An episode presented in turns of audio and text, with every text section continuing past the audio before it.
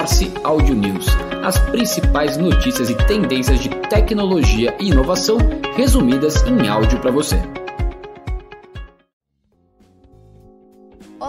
Eu sou a Rafaela Guimarães e esse é o Audio News do dia 22 de maio de 2023. A Meta compartilhou nesta última quinta-feira novos detalhes sobre os projetos que está buscando para tornar seus centros de dados mais adequados para suportar trabalhos de inteligência artificial, incluindo uma família de chips personalizados que disse estar desenvolvendo internamente. O primeiro chip está focado exclusivamente em um processo de inteligência artificial chamado inferência, no qual algoritmos treinados em grandes quantidades de dados fazem julgamentos sobre mostrar qual é a próxima publicação no feed de um usuário.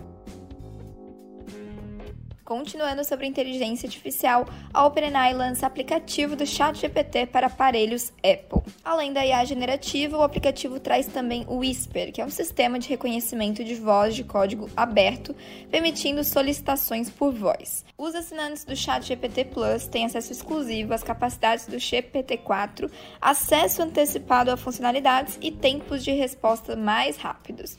Tudo isso no iOS. O aplicativo está restrito ainda para aparelhos e contas dos Estados Unidos, mas em breve será direcionado para outras partes do mundo, incluindo também para usuários do Android no futuro a Tesla, que sempre evitou as estratégias tradicionais em marketing, deve começar a investir em publicidade. De acordo com Musk, investir em publicidade pode ser uma maneira de expandir a base de usuários da empresa de automóveis. Ele afirmou que não tem a estratégia definida para a publicidade da companhia, mas que os anúncios devem ser informativos sobre os produtos e esteticamente agradáveis. E ele acrescentou: deve ter algum elemento artístico e deve ser algo que você não se arrependa de ter visto após assistir.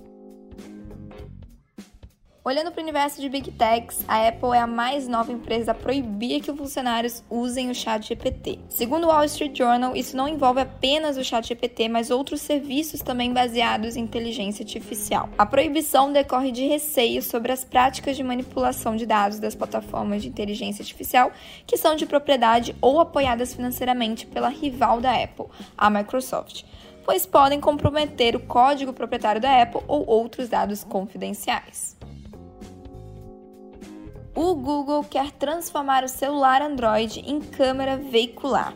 A novidade permitiria realizar gravações até mesmo para auxiliar investigações envolvendo ocorrências no trânsito, como uma colisão entre carros ou uma capotagem. Essas gravações ficariam até três dias na memória do aparelho antes de serem apagadas a Meta vai lançar um aplicativo baseado em texto, um clone do Twitter que será parcialmente integrado ao Instagram. Os usuários manterão sua verificação e controle do Instagram e todos os seus seguidores receberão uma notificação para segui-los na plataforma que ainda será nomeada. A plataforma será descentralizada e interoperável. A Meta quer dar acesso antecipado para algumas figuras públicas.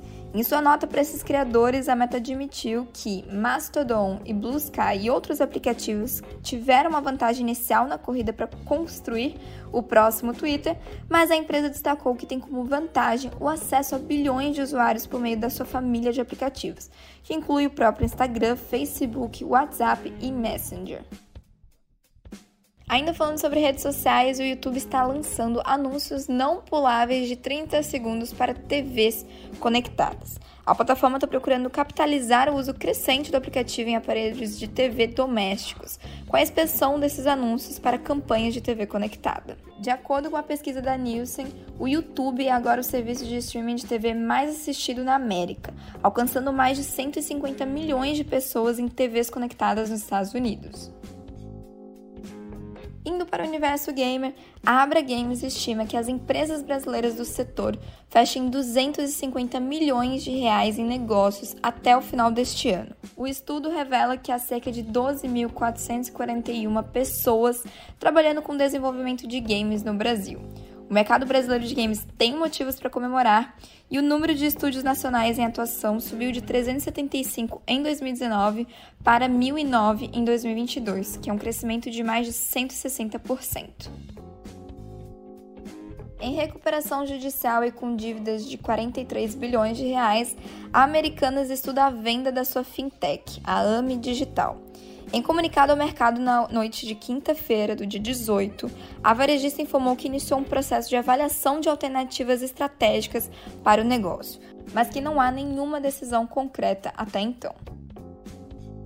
O Centro de Estudos e Sistemas Avançados do Recife planeja investir 1,6 milhão de reais em iniciativas de pesquisa relacionadas à inteligência artificial generativa. A empresa tem como foco principal as áreas de design, educação e tecnologia, especialmente o desenvolvimento de software. Com esse investimento, a empresa quer se estabelecer como referência no desenvolvimento de metodologias que possam contribuir para o mercado e orientar seus negócios de forma mais eficiente.